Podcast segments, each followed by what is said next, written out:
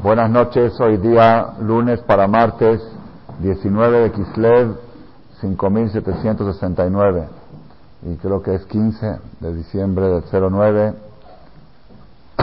Esta charla, esta conferencia está organizada de manera especial Leilu Nishmat, el abuelito del Jajam del Knis, bueno, de la esposa, pero que Gufó el señor Marcos Jafif, Yosef Mordejai Jafif Ben Lea, que ayer domingo fue su aniversario, su quinto, quinto aniversario, y su nieto es el jajam de esta sinagoga, Share Ezra de Interlomas, que tiene la tradición cada año de convocar una reunión por la causa de Hanukkah este año coincidió. ¿Por qué digo coincidió? Porque sabemos que no existen las casualidades, sino las causalidades. Todo está programado desde el Shamaim. Hace una semana me encontré en una fiesta una señora y se me acercó, me dice, Jajam, necesito hablar con usted urgente, urgente, urgente. Dice, quiero que me diga qué tengo que prometer con la vela. Digo, ¿de cuál vela? La vela, la que siempre prometemos. ¿Qué tengo que, yo quiero prometer? Digo, a ver, ¿de qué me está hablando? No me acordaba bien de ella, especialmente si es una mujer, es difícil que me acuerde. No me acordaba y me dice, yo voy a la conferencia que usted hace cada año en Interlomas, en Ezra y participo en la subasta, que usted subasta las velas de Hanukkah, y subo a encender, y quiero que sepa que esa subasta ha cambiado mi vida. Yo ahí prometo mis teilim, ahí prometo mis horas de Torah. Dice, yo quiero que este año usted me prometa que me la va a vender a mí, no va a, no va a dejar que otros la suban. Y quiero que me diga qué, cosas vamos a ofrecer este año para la vela. Le dije, lamento decirle que este año no vamos a tener la conferencia de Hanukkah porque toca en meras vacaciones y la mayoría de la gente va a estar fuera de la ciudad y no se va a organizar. Dice, pero ¿cómo entonces no voy a comprar la vela? No voy a prometer, dice, no puede ser, no, estaba desesperada. dije, pero el lunes anterior a Hanukkah va a haber una conferencia sin velas, vamos a tratar de encender las velas del alma, no la de la Hanukkah. Y cuando me habló el Jajam Yosef para programar esta charla, le dije, para que sepas que justo coincide con el aniversario del abuelito. Dije, entonces vamos a hacer la conferencia Leilun Ishmat de él, Tenat Nafsho, Trura, Bitrola Haim, Amén. Baruch Hashem, sus hijos han hecho muchas cosas en honor al abuelito. Esta semana en Shabbat, el sábado en la noche un estudio, el domingo a la mañana en el Beta Jaim y otras cosas más un poco baseter, ocultas que se hacen. Y ahora esta charla, esta conferencia de Interlomas, que el Zehud del señor Marcos, que fue un gran hombre en la comunidad damasqueña y para todos los Yehudim, como fue famoso y conocido por su bondad y su nobleza, él me ayude a que me salga bien esta charla. Me contó una persona, para mencionar algo Lilun Ishmat de él, me contó una persona, un señor, eh, durante los 30 días de su fallecimiento, entre paréntesis, aunque él falleció el día 17 de Kislev, pues su entierro fue tres o cuatro días después, ¿no? Porque falleció fuera, lo tuvieron que traer, era Shabbat. Entonces, estos días que estamos ahora, todavía estamos en los días entre entre el fallecimiento y el entierro. Me contó una persona que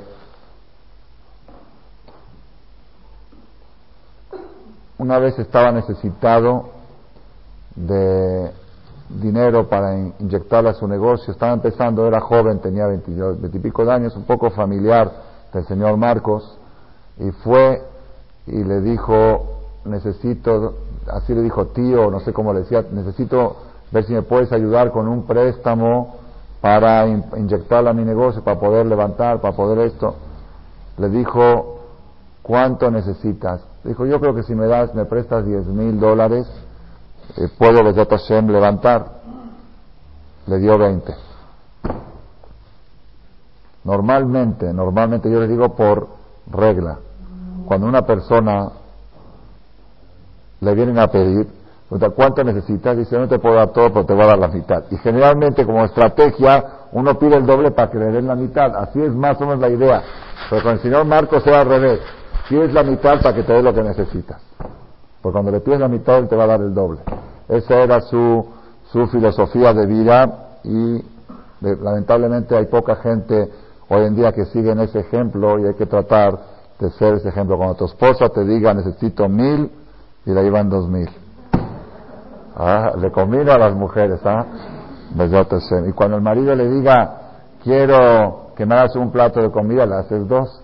¿Okay? Le combina a los hombres también. Esa, es, esa era la categoría de Don Marcos, alaba Shalom.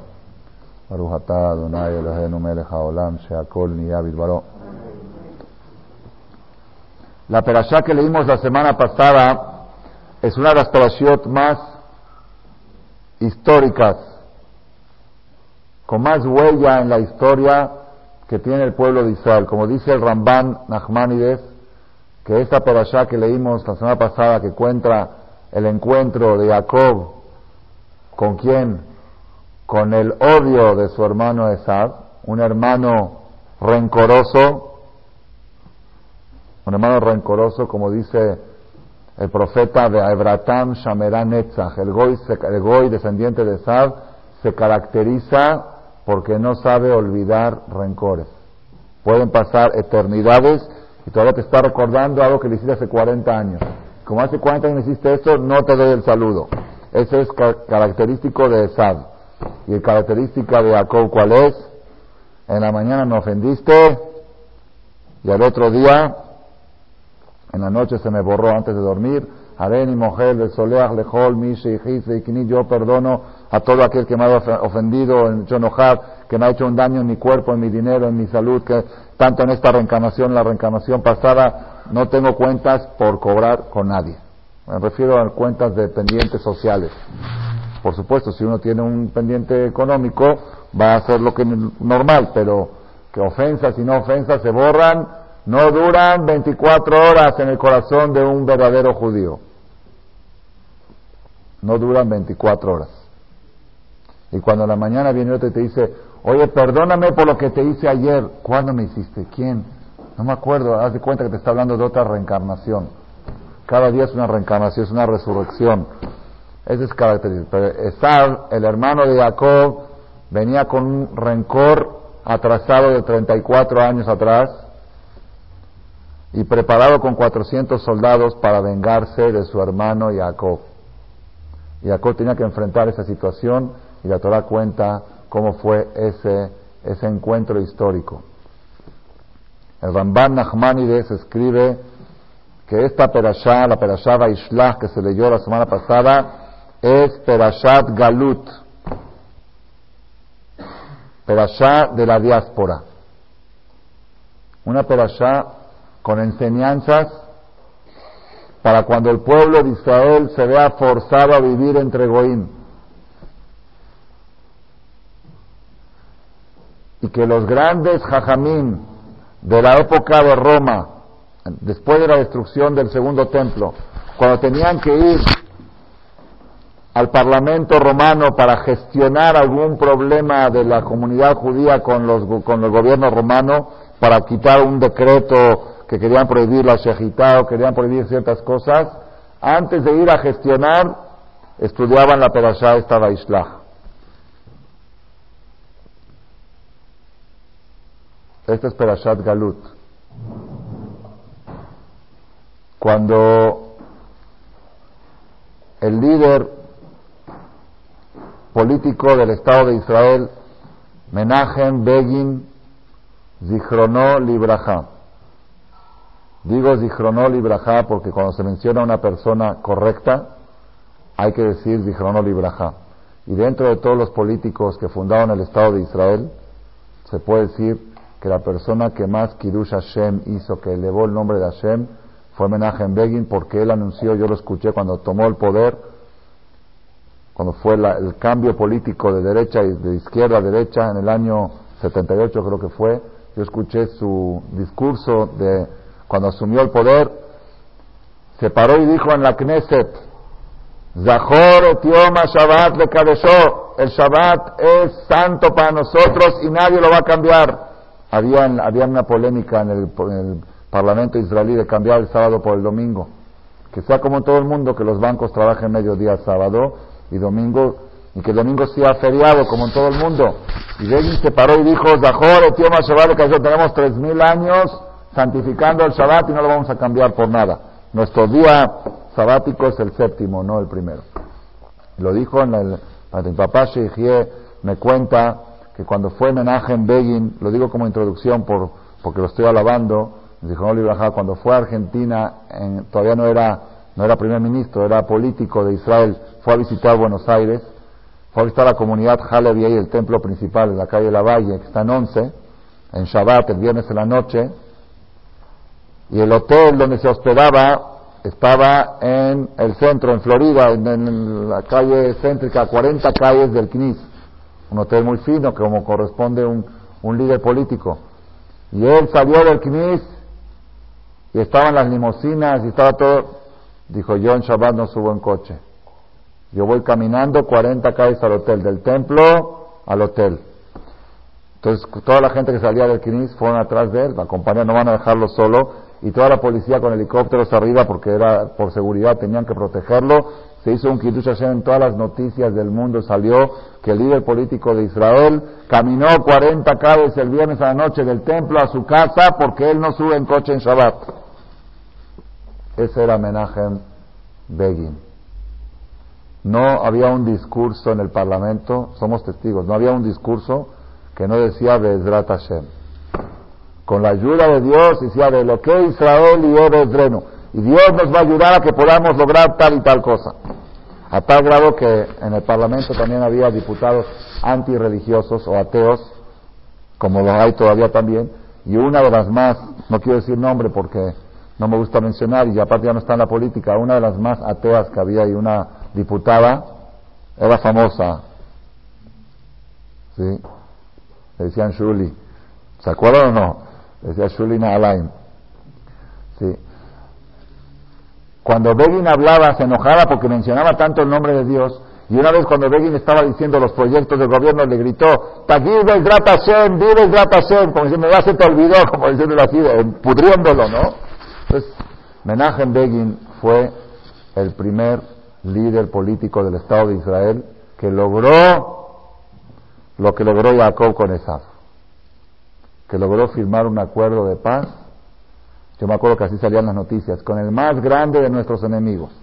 El enemigo más espantoso que tenía Israel en aquella época entre los árabes era Egipto.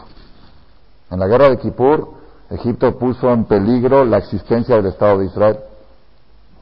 El canal de Suez, todo el que sabe un poco cómo fue esa guerra. Y él logró firmar un acuerdo de paz con el más grande de sus enemigos.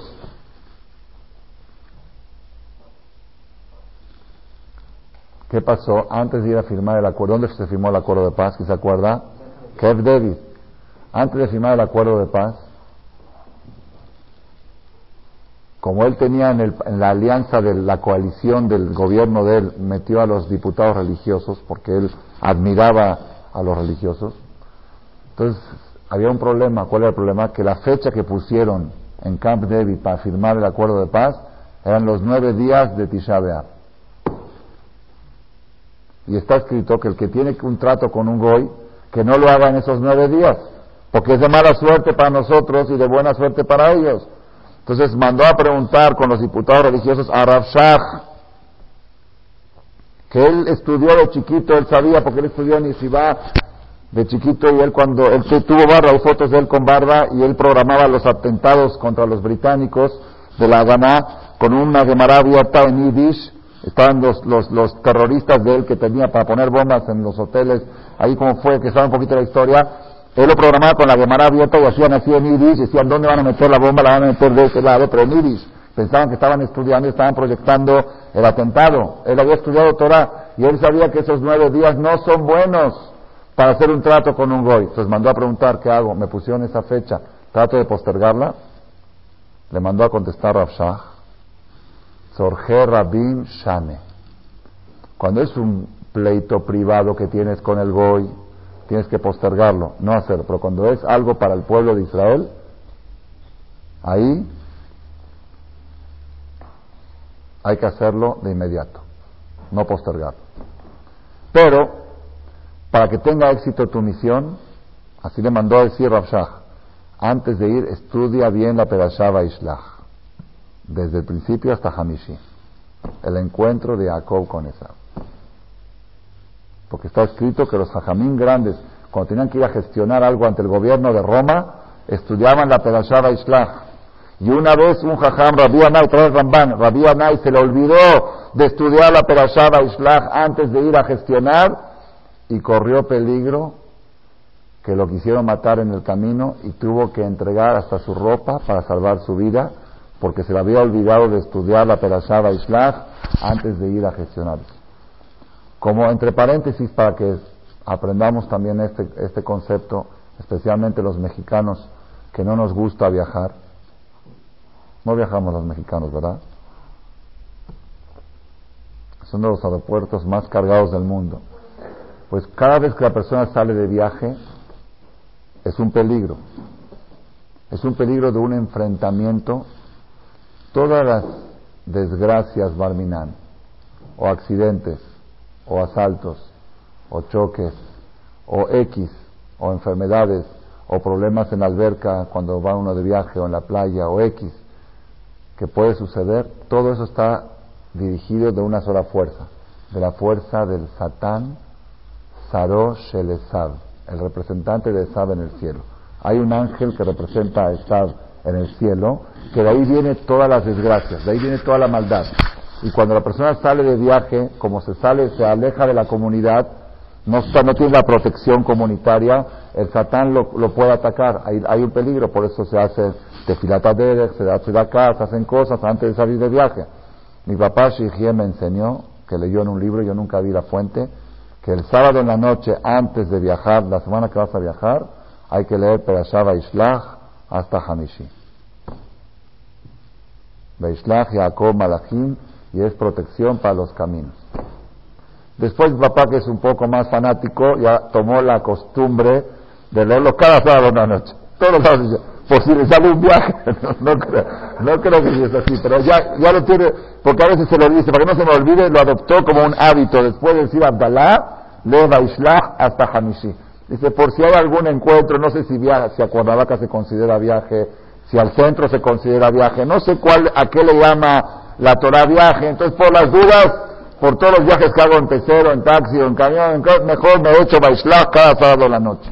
Esa es la perashá que leímos la semana pasada, una perashá tan trascendental, trascendental para la supervivencia del pueblo de Israel en la diáspora. Tenemos casi dos mil años viviendo rodeado de Esab, rodeado del odio de Esab, del antisemitismo de Esab, de los pogroms de Esab, de las inquisiciones de Esab, de los holocaustos de Esab. Y todo, todo el conflicto que sufre el pueblo de Israel en los últimos dos mil años es cómo sobrevivir, cómo sobrellevar esa situación. Es difícil. Tengo un libro en la casa que por casualidad, como dijimos que no hay casualidades, o por coincidencia, o porque Hashem quiso que me llegue a mis manos, estaba yo en el aeropuerto de Buenos Aires, esperando el vuelo para venir a México después de un seminario. Un vuelo largo, iba a viajar con LAN Chile, vía Santiago de Chile, 8, 9, 10 horas. Tenía sed, fui a un kiosco a comprar un refresco y en el kiosco veo exhibido, habían libros que se vendían en el mismo kiosco, un libro pero estaba exhibido muy notorio y el título es La historia del pueblo judío, escrito por Paul Johnson. Paul Johnson es uno de los historiadores más importantes de nuestra época. Yo mis respetos a la manera de analizar la historia, no de escribir cuentitos. La manera precisa de saber descifrar. Por supuesto tiene muchos errores, ya los marqué, ya se los voy a mandar por mail. Errores, cita cosas equivocadas, que es Goy, ¿de dónde vas a ver? De claro, es Goy, Johnson, Paul Johnson, es Goy. Él escribió sobre los cristianos, escribió sobre los musulmanes Y la historia del pueblo judío, un libro de 500, como de 500 páginas, lo tengo por supuesto en el baño, donde no se puede estudiar Torah para no pensar en las conferencias que tengo que dar. Entonces leo cosas que me puedan servir como conocimiento, pero no Torah, Torah no se puede. Y ahí, en este libro, aparte de las cosas impresionantes que escribe en la introducción, él dice en la introducción que no existe un pueblo que tenga una historia tan documentada y verdadera y real como el pueblo de judío. Todos los demás son, puede ser que sí, por el cuentito, es que soñó en la noche, que le dijeron, que no le ¿Quién sabe si soñó o no soñó? ¿sí? Como me contó una vez un jajam, aquí lo contó en un seminario en Cuernavaca, yo estaba de traductor, que pasó una vez por el aeropuerto de Texas y vio a un lado del aeropuerto congregadas tres mil personas y un tipo como un cura, un tipo como un cura que estaba así vestido medio de cura, pero sin, sin cruz, sin nada, y estaba dando un sermón. Y el jajam se interesó, dijo, ¿qué es esto? Le ¿cómo? ¿No estás enterado? ¿No estás enterado? Dice, es la nueva religión. ¿Cuál es? Dice, sí, este tipo que está ahí, que está hablando, hace tres años soñó que él es el nuevo Mesías y que Él viene a salvar a la humanidad y está promoviendo en todo el mundo su, su, su teoría y sus cosas y ahora llegó a Texas y está dando su sermón desde de, nuevo Mesías que es el redentor de la humanidad y que esto entonces es, la nueva la nueva moda la nueva religión dijo el jajam le contestó a esta persona dice ah qué bueno que lo veo dijo qué bueno que lo veo dice ¿por qué? dice porque yo ayer tuve un sueño así dijo el jajam ¿sí? que me vino un ángel, el ángel Mijael, el mismo que le había venido a él, y le dijo, sabes que yo hace tres años me revelé a tal persona y le dije que él va a ser el Mesías, y ahora quiero que vayas y le digas que ya acabó su misión. Digo, porque bueno que lo encontré para decirle que ayer soñé que su misión ya terminó. Esas son historias, son cuentitos. Es el único pueblo, escribe Paul Johnson en su introducción, el único pueblo que tiene una historia documentada, avalada e indiscutible y con la perfección de las fechas y los sucesos es el pueblo judío. Así escribe en la introducción cómo él admira la historia. Dice, por eso, dice, voy a escribir esta historia y nunca, así dijo, nunca superficial. Todo con análisis profundo de las cosas.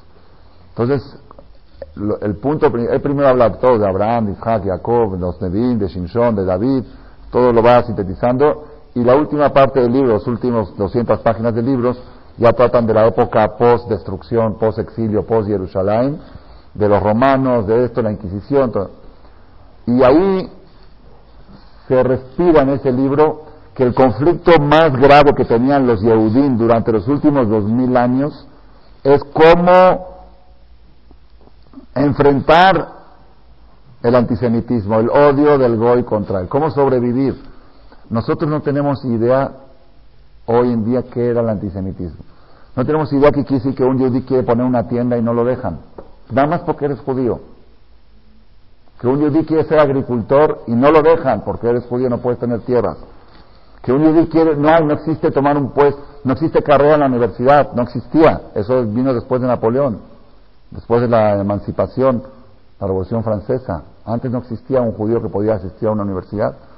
Es decir, toda la persecución. Entonces, la, la, el problema de los Yehudim era cómo se hace para enfrentar esto. Y cada uno tenía una teoría. Los Rothschild, así yo los leía y yo no había leído nunca esa parte de la historia.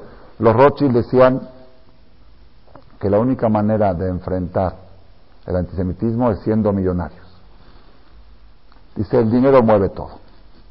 Si los judíos son ricos, entonces por aquí, cuando hay un problema, y todo en silencio, decía, todo en silencio, no sin hacer mucho ruido, mándale al, jeque un milloncito y lo tienes callado.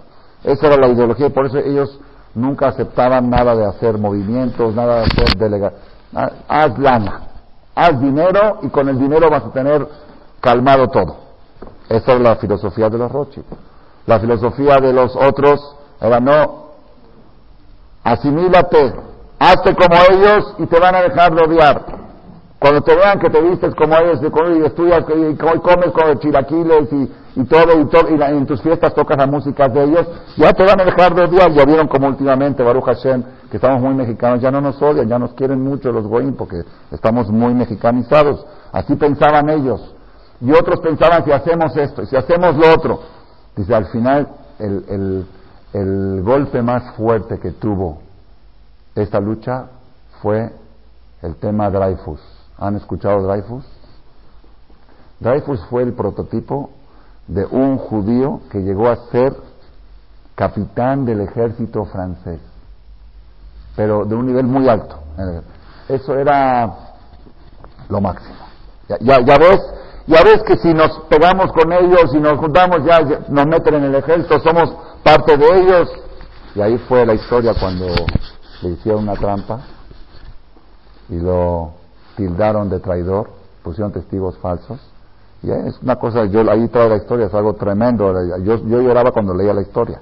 Te da, te da harán, pero ahí dice que no era el problema de Dreyfus. Todos que seguían la filosofía de Dreyfus, de que el sistema para evitar el antisemitismo es hacerse muy francés y meterse al parlamento, y meter, todos recibieron un golpe mortal. Decían, lo que hagas te van a odiar. Si tratas de ser como ellos, dicen que los estás engañando. Si tratas de ser muy religioso, dice que eres diferente. Si tratas de no ser, ya no se sabe qué hacer. Ya no hay algo que puedas hacer para que no te odien. Ahí viene la respuesta a la Perashá Islah. Si los Yehudim supiéramos llevar los mensajes que hay en esta Perashá, podríamos resolver el tema del antisemitismo durante los dos mil años de la diáspora. Y quizá no hubiera dado tanto el galut todos los problemas los hicimos nosotros mismos. Teodoro Herzl, el fundador del sionismo, ahí también trae su historia. A los cinco años su papá lo bautizó a la iglesia católica, él era cristiano. Bueno, según su papá, según la Torah, no hay un, un que salga, pero ya, ya estaba bautizado, ya estaba declarado cristiano católico. Y él antes de la idea de fundar el Estado de Israel, antes Ah, tenía otra idea. La, polémica era cómo resolver el antisemitismo. Él se había ocurrido una idea original. Hizo un trato con el Papa, el gran Papa del Vaticano, que él, Teodoro Herzl, se va a encargar que todos los judíos se conviertan al cristianismo, a cambio de que los cristianos dejen de odiarnos. Un trato firmado iba a ser. Yo te traigo a todos a la iglesia y tú te encargas de que ya nos dejen de molestar. ¿Le funcionó el plan? Se quedó sin minián. Todo Al principio tenía 18, 20 seguidores, pero no, tuvo ni minián. No funcionó. Después que no funcionó y después de lo de Dreyfus, se le volteó la cabeza a él, dijo, no, el sistema va a ser al revés. Tenemos que ser más judíos que antes y tener una casa, un estado judío, ahí, se volteó la idea. Pero todo era el conflicto de cómo resolver este problema de esta perachá, cómo aplacar el odio de Saba hacia Jacob, cómo hacer que el enemigo, en vez de odiar, te abrace, como Jacob lo logró. Su hermano venía con 400 soldados para matar a su hermano, Esab venía. Y Jacob logró que en vez de matarlo, lo abrace y lo bese y que le diga, vamos a ser socios, vamos a ser amigos, vamos a vivir juntos. Esa es la perashá, la perashá que leímos. La perashá del Galut, la perashá Baishlach, que es recomendada leerla cada sábado en la noche antes de salir de viaje y cada vez que la persona va a tener que gestionar ante el gobierno un asunto comunitario, comité central, algún asunto así, esta es la perashá clave. Y bueno, en esta perashá vamos a tratar de rescatar dos mensajes solamente. Lo voy yo tenía preparado un tema un poco más amplio, pero como el tiempo está reducido, voy a sintetizarlo más. Y un poco se va a relacionar con el tipo de persona que era el señor Marcos, como cuentan sus hijos que convivieron con él, y cosas que se vieron a la hora de su entierro, cuando pasaron su, su cajón por al lado de la fábrica, del ovable. Ustedes no se acuerdan, yo me acuerdo. Ahorita se van a acordar. Rabotay, ¿cuál es el sistema para aplacar el antisemitismo? Jacob Avino, el patriarca, nos enseñó en esta perashá.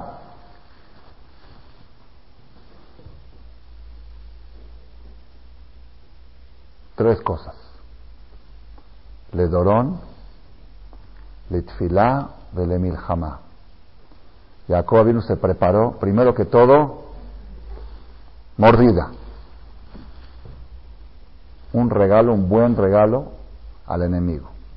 Pero un buen regalo. En los tiempos de antes, nosotros, porque no tenemos esos conceptos agrónomos que se aplicaban en aquellos tiempos. Jacob le preparó a su hermano 200 chivos, 20 carneros, 200 ovejas, 20 carneros, 30 camellos, 40 vacas, 10 bueyes, toros, 20 mulas y otros 20, no sé, otro, otro tipo de burros, de asnos. Y todo lo preparó de una forma, era un campamento. Cuando Esab lo vio, le dijo, ¿qué es todo este? Era, era, un batallón lo que le preparó, no un regalito. Y Jacob lo infló, como cuenta la Torá, dijo en partes, no, no todo junto. Dijo, primero van las ovejas y va uno al frente y va que, que Esab vea, ¡guau! Y ahora viene, espérate, ahora vienen los camellos, ¡guau! Y ahora vienen las ovejas, Así dice, ¿para qué? Le asvía enar shelotorasha. Esab se impresiona del volumen. Nosotros cuando nos traen un regalo en una caja muy grande, que eso, a ver, a ver, qué hay adentro. ¿sí? Nos gusta el diamante, lo, chiquito, lo que vale. Pero Esab, volumen. Cuando le tienes que dar una mordida a un gol, una estrategia de esta perashá, billetes de 20. Dale, si te vas a dar 100 mil pesos, en billetes da 20. maletas de billetes, maletas. Que habrá. Esa es una estrategia que Jacob nos enseñó con Esab. Esa es la primera cosa. Segunda, tefilá, dorón, soltar la lana.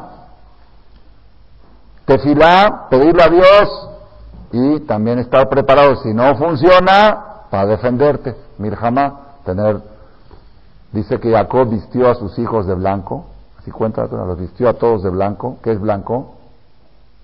Rendición, la bandera blanca, como que me rindo.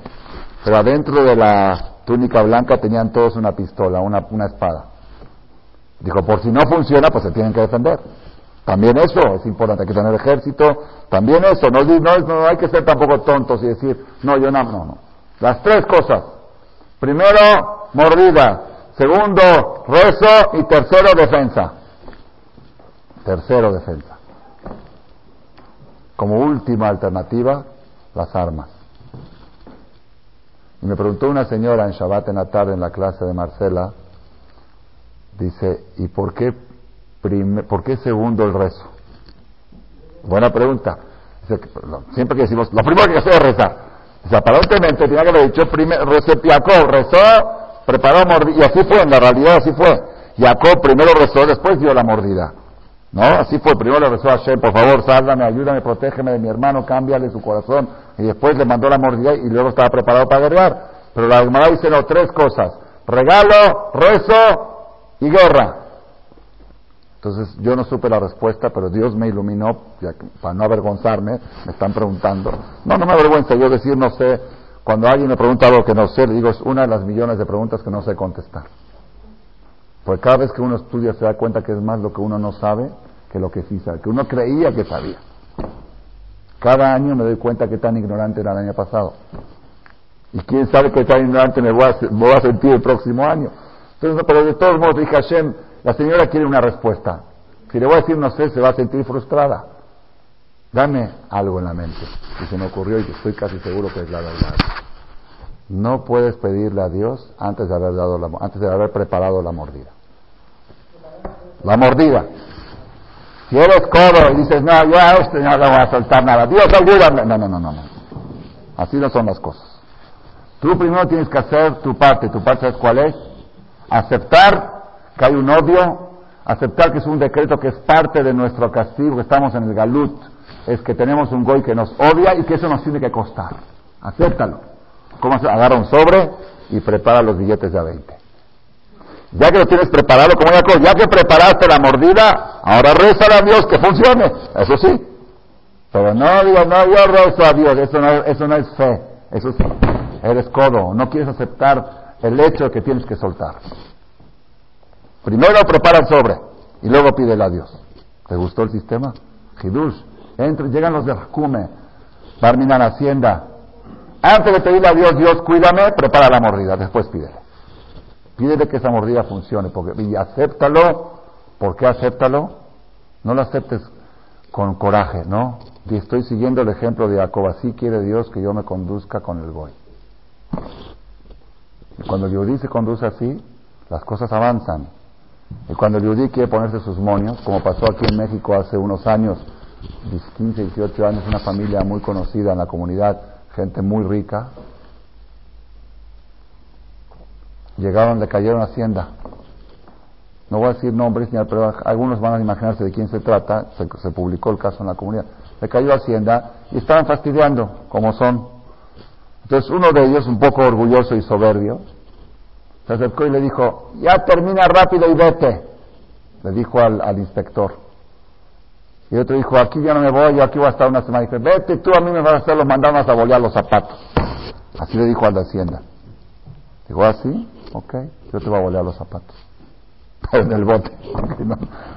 y se fue, se fue. Me, me vete, me voy. A los tres días, por órdenes del abogado, se tuvo que escapar del país yo me lo encontré al Señor en el cótel, llorando. Gente con mucho dinero, pero no podía pisar el país, quizá de por vida. Gente de mucho dinero y de muchos negocios. ¿Por qué? Por grosero. ¿Por qué? No por grosero. Por orgullo, por soberbio, por no aceptar este secreto de, del patriarca Jacob. Hay un goy que te viene a hacer daño. Te tiene ganas, te tiene hambre, te tiene odio, te tiene envidia, te tiene coraje. ¿Y qué? ¿Te vas a enfrentar así? No. Enfréntate así. Dile, por favor, habla bonito, agáchate, inclínate, dale su mordida y pídele a Dios y también pon a tu abogado. Esa es la guerra. Defiéndete. No digo tampoco que nada más eso. Son tres cosas, tres pasos. El sobre de la mordida, el rezo a Dios y el licenciado. El que lleva esta estrategia no falla. Le dorón, le jamás. Ahora, cuando Jacob llega con Esab, ya, ya llegó la mera hora del encuentro fatal, fatal o histórico, era a la derecha o a la izquierda. Esto iba o para la paz o para Barminan, guerra a morir. O muere uno o muere otro. Como dijo Jacob,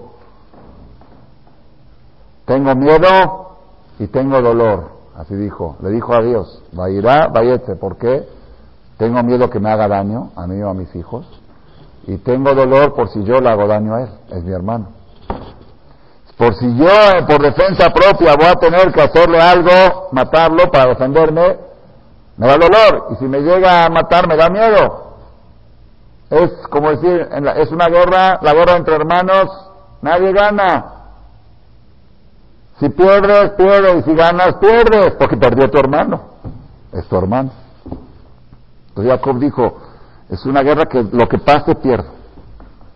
Si me hace daño, perdí. Y si le hice daño a perdí un hermano.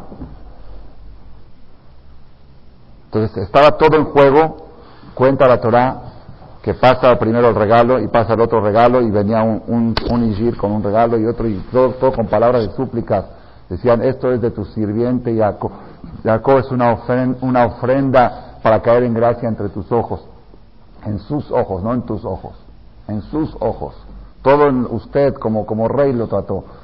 Los Igires de Jacob como rey tenían que tratar, tenían orden de tratarlo como rey, así trae el Rambán de Juan. Los Igires de Jacob tenían advertencia, cuidadito con tutearlo, con faltarle respeto a mi hermano.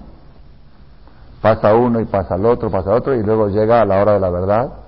Jacob, con sus once hijos y una hija guapísima, Dina, otro problema, otro problema, porque no vaya a ser que le diga el hermano, bueno, dame a tu hija y resolvemos, resolvemos el asunto. Jacob dividió a sus hijos en dos partes, dos campamentos. Dijo, por si viene y ataca a uno, salvo al otro. Que de ahí se aprende a no poner todos los huevos en una canasta, no poner toda la lana en un solo banco. No poner, de ahí se aprende. Y mi abuelo sabe, si viene el Satán a destruirme un negocio, tengo el otro para salvarme. Así, de ahí se aprende. Como dicen los hajamim, que la persona siempre tiene que dividir sus inversiones en tres partes. Un tercio bien raíz, un tercio en mercancía y un tercio en efectivo. Así se la llamará. Es como hoy va el comercio, ¿verdad? O trabajan 10 tercios con dinero que no tienen, con dinero del banco. No ha, no ha habido persona que haya respetado esta regla, regla de oro. Tercio, propiedades. Tercio, dinero y tercio, mercancía. No existe una persona que lo haya hecho y haya quebrado. La gente que ha quebrado es cuando desniveló este equilibrio. Y se aprende de Jacob, no ponga los huevos en una canasta. Dijo, si viene Esau y me ataca a este, lo salvo al otro.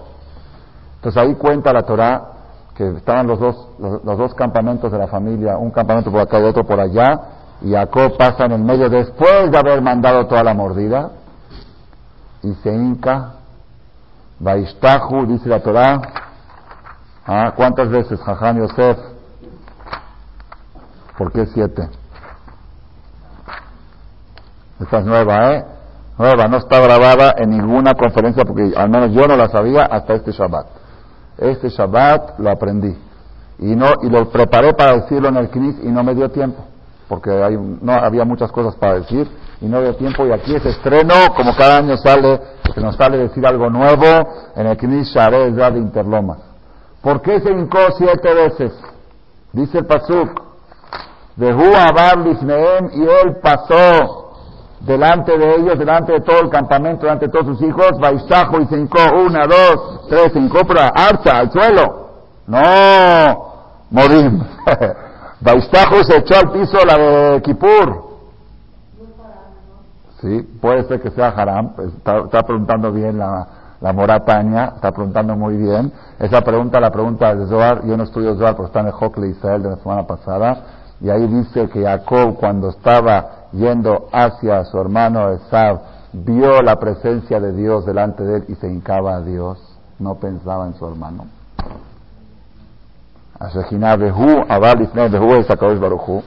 Así dice el Zohar Kadosh, muy bien Moratania, por la observación. Entonces él se hincó una vez al piso, otra vez al piso, al piso como, como la de Kipur, y otra vez al suelo, así al suelo, y otra vez al suelo, siete veces y cada, cada se acercaba un poquito más a su hermano, a ver cómo le da resultado esta estrategia. ¿Por qué siete? Sheva Peamim. Se aposternó siete veces, está en Génesis, digo la referencia porque tengo oyentes por internet que se enojan cuando digo cosas sin decir dónde están. Porque a ellos les gusta abrir y checar que lo que Jajam está diciendo está escrito.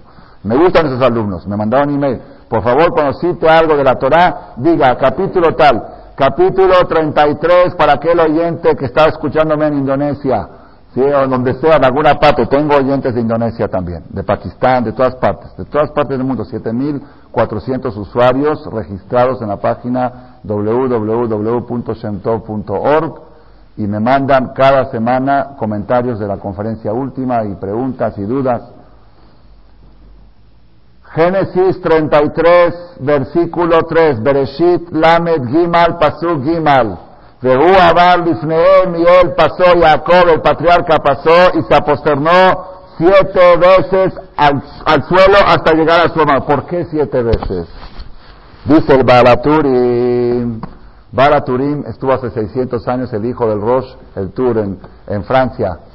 Dice el Baraturín, ¿por qué siete veces? Porque el rey Salomón escribió en Proverbios, en Mishle, ahora sí, acá dice la referencia. En Proverbios 24, versículo 16, dice, Sheba y Paul Tzadik Vekam. Siete veces cae el Tzadik y se vuelve a levantar. Siete veces puede caer el Tzadik. Se cayó una vez y se levantó se cayó una segunda vez, siete veces puede caer el tzadik. ¿Qué quiere decir? Yo, estoy, yo hice una deducción de esto, no sé si mi deducción es tan correcta, que para poder tener el título de tzadik es cómo te levantas de la caída. Y tienes que pasar siete caídas en tu vida para que te den el título. A ver cómo te levantas. Mi maestro el Rab Hades nos decía, Sheva y Pol, siete veces, hay que, sí, hay que poner la coma, Sheva y Pol, no Sheva y Pol Tzadik, Sheva y Pol, siete veces caen, ¿quién todos? Tzadik Bekam, el Tzadik es el que sabe cómo levantarse de una caída. Caer todos caen, ya sea económicamente, ya sea esto, problemas sociales, cualquier tipo de caídas, todos tienen caídas. ¿Cómo te levantas de una caída? Ese es el Tzadik. Siete veces puede caer el tzadik y se va a levantar. Para poder recibir el título, tienes que haber pasado siete caídas. Entonces, se me ocurrió este mensaje, algo espectacular, espectacular. Jacob sabía que para ser tzadik tenía que caer siete veces. Dijo, si de todos modos tengo que caer siete veces, ahí va una. Ahí va dos. Ahí va tres. Dijo, ya, ya, ya cumplí con mi cuota dame el título de tzadik. ¿Qué quiere decir? La persona, cuando se queda callado a una ofensa, ya, ya adoptó una caída. Dijo, esto es por una caída del negocio. Esta ya, ya se cumplió una. ¿Ya me hinqué? Cada vez que te hincas a una situación, cumpliste con una caída. Es un musar espectacular, espectacular. Cuando a veces tu mujer te trata mal y tú tienes el derecho a contestar y te quedas callado, di, ahí va una caída. Ya que esta se cumpla con una. Ya se cumplió una. Ya faltan siete para hacer el título de Tzadik. Es espectacular. La persona puede colocar, colocar. Una vez mencionamos, cuando le hacen el Brit Milá al niño a los ocho días, el papá tiene que pensar, y todos, si este niño tenía un decreto de una cirugía, ya se le cumplió. Qué bueno que fue el tour. Así de pensar. Y cuando se hace el fidión a un primogénito, hay que pensar si este niño tenía decretado un secuestro. Ya lo rescatamos, un rescate y apagamos rescate. Así, así funciona, ¿eh? Todo, todo. Y cuando la persona a veces está de, viaje y es kosher y tiene hambre y no encuentra un restaurante kosher y siente hambre, que diga, si yo tenía decretado pasar hambre, ya se cumplió. Qué bueno que sea por kosher y no por falta de dinero. Todo, todo así funciona, todo. Que la persona acomode el baistaju, el me hinco siete veces y cumplo mi cuota. De Sheba y Paul Sadik Bekam. Eso nos enseñó el patriarca Jacob. Si quieres aplacar el odio del enemigo, primero que todo, que te cueste. No seas avaro, suéltale. Yo no sé, no existen no existen las coincidencias. Todo, todo Hashem sabe cómo lo marca. Por algo esta perashá siempre toca en temporada de aguinaldos. De aguinaldos.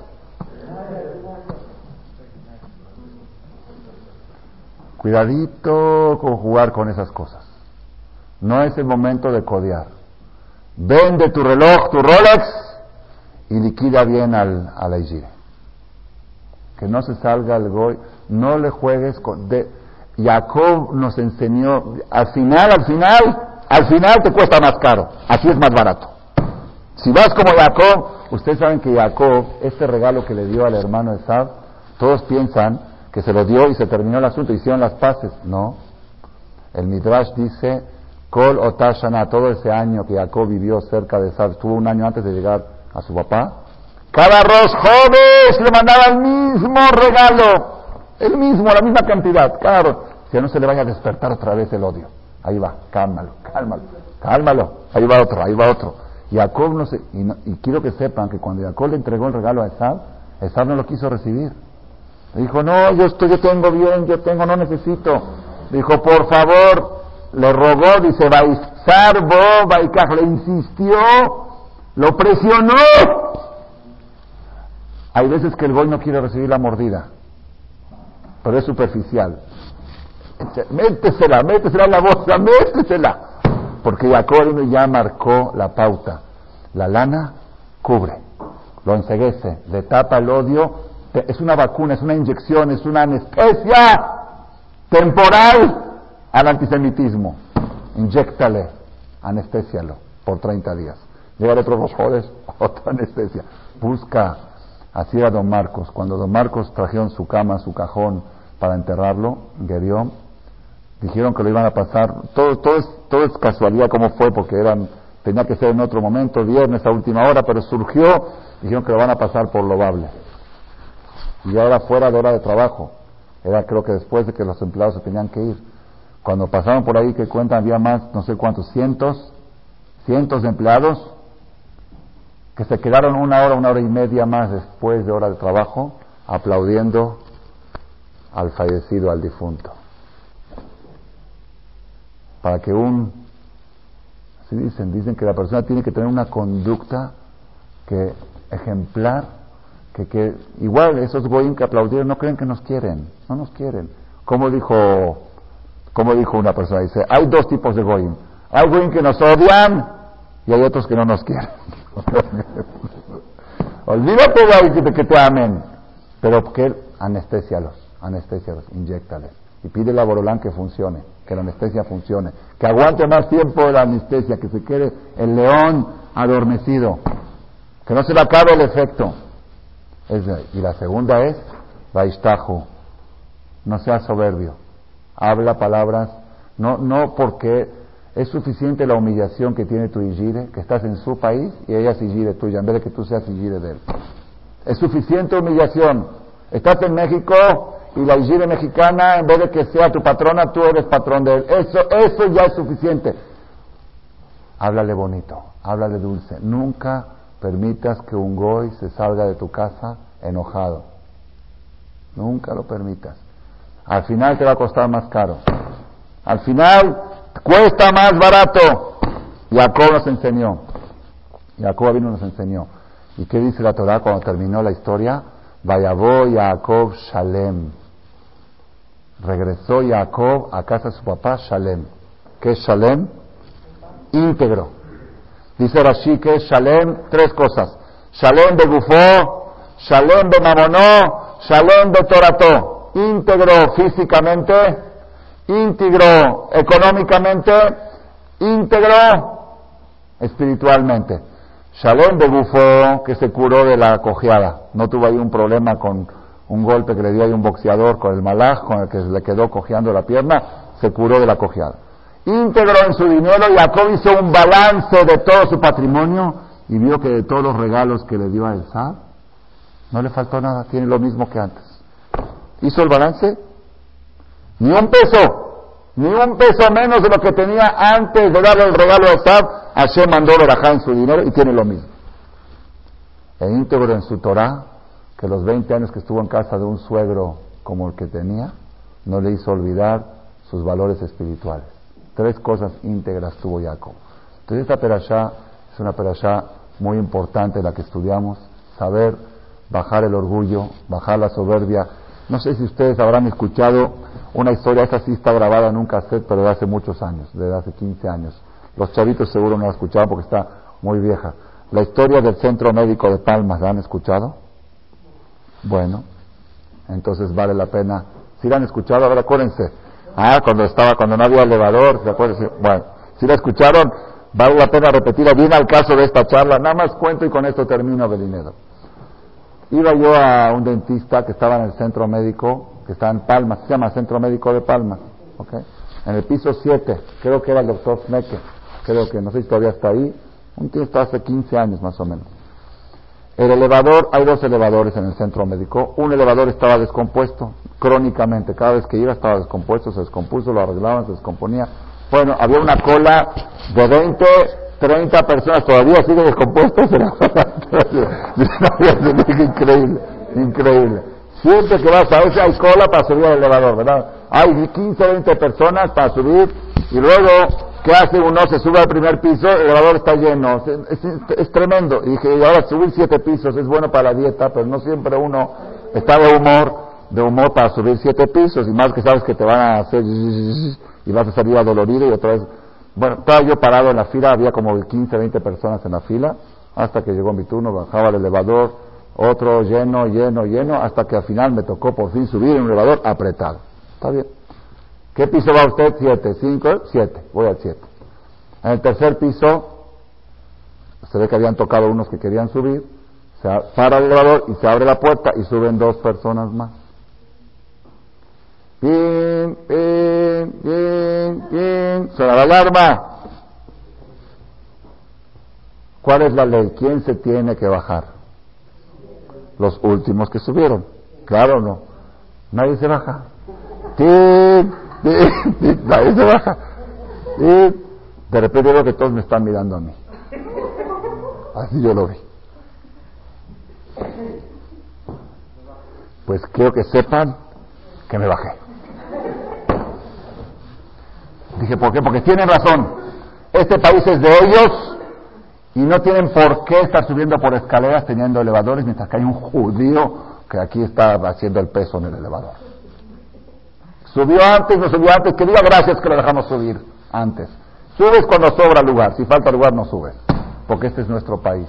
En el país nuestro, aquí el patrón está primero y el huésped es segundo. Y si no hay lugar para los dos, si hay una sola cama para el patrón y para el huésped, el patrón duerme en la cama y el huésped en el piso. Ah, no es Abraham vino, por supuesto, Abraham hubiera hecho al revés. Habría hecho que se duerma el huésped en la cama y yo en el piso, pero no puedes pretender de, del indio mexicano que sea Abraham vino. No puedes pretenderlo, de, de nadie puedes pretenderlo. Abraham era un patriarca que lo hacía. Entonces, eso es, ¿saben qué, ¿saben qué es eso? Eso es Baistahu. Baistahu. ¿Sabes qué? Acepta el galut. Acepta tu carácter de huésped en este país. Acepta que este no es tu país. Acepta que tu país es Jerusalén. Acepta que está destruido el Betamigdash y esta es parte de tu. Acéptalo. Híncate. Sé modesto, sé humilde, como lo hizo el patriarca Jacob, siete veces al piso, con tal de que se logre la paz y que no haya odio y que no haya pleito. Lana y orgullo, dos cosas. Osher de Jabot, Osher de Jabot, la lana, doblégala, suéltala, y tu orgullo también suéltalo. Una sola cosa, cuidadito de no soltar, tus valores espirituales. Cuando vino Esab y le dijo a Jacob, ahora que somos amigos, vamos a ser socios. Así le dijo. Después que ya se contentó, le dijo, bueno, ¿sabes qué? Qué bueno que ya nos contestamos, vamos a hacer una sola familia. ¿Qué le dijo Jacob? Mira, los niños son muy chiquitos, este tiene siete años, cinco años, yo voy muy lento, tú vas más rápido. ¿Sabes qué? Adelántate, yo te alcanzo. Yo te alcanzo, así le dijo.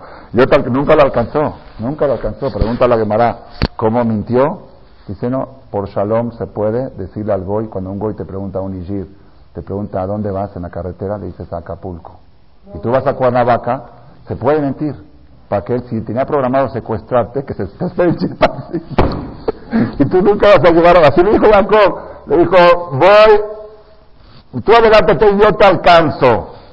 Nunca lo alcanzó, pregunta a la Gemara, pero es una mentira, ¿cómo puedo mentir? Si algún día lo va a alcanzar. ¿Cuándo? Cuando venga el Mashiach, Va a ir Jacob al Vaticano a hacer juicio. Ahora sí vamos a vernos. Ahora cuando venga el Mashiach, el día de la verdad. Pero algún día te voy a alcanzar, adelántate. Luego Esab que le dijo, dijo, ok, yo sé que tú tienes niños chiquitos y no puedes ir rápido, entonces yo me adelanto, pero te voy a prestar unos soldados míos para que te ayuden. ¿Qué le contestó Jacob? Ya que no quiero morir. Nada más de ni eso lo aceptó. No quiero, no, no quiero algo muy amigo tampoco. ¿Me entendieron cómo está? Aplaca, aplácale el odio, que te dé un beso y hasta ahí. No, pero vamos a convivir, vamos a hacer un viaje juntos.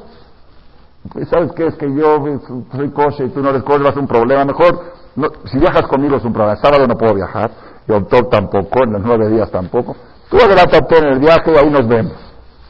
Ese es, ese es Jacob, ese es el patriarca. Hay que estudiar esta perashá y repasarla y refrescarla y rememorizarla. Y una persona que lleva los consejos que hemos dicho ahora, es imposible que le pegue el antisemitismo. Imposible. Los hajamim sabían cómo torear estas situaciones y cómo librarlas. El problema es que había otros Yehudim que cuando se sentían muy fuertes humillaban al goy, humilles al goy, ahí vienen los resultados. Con respeto, doblégate, acepta tu condición de turista, tu condición de huésped acepta que eres el patrón, suelta la lana de mordida y, y a Boreolam que no te equivoques y verdad siempre vamos a poder tener éxito y prosperidad hasta que venga el Mashiach Amén.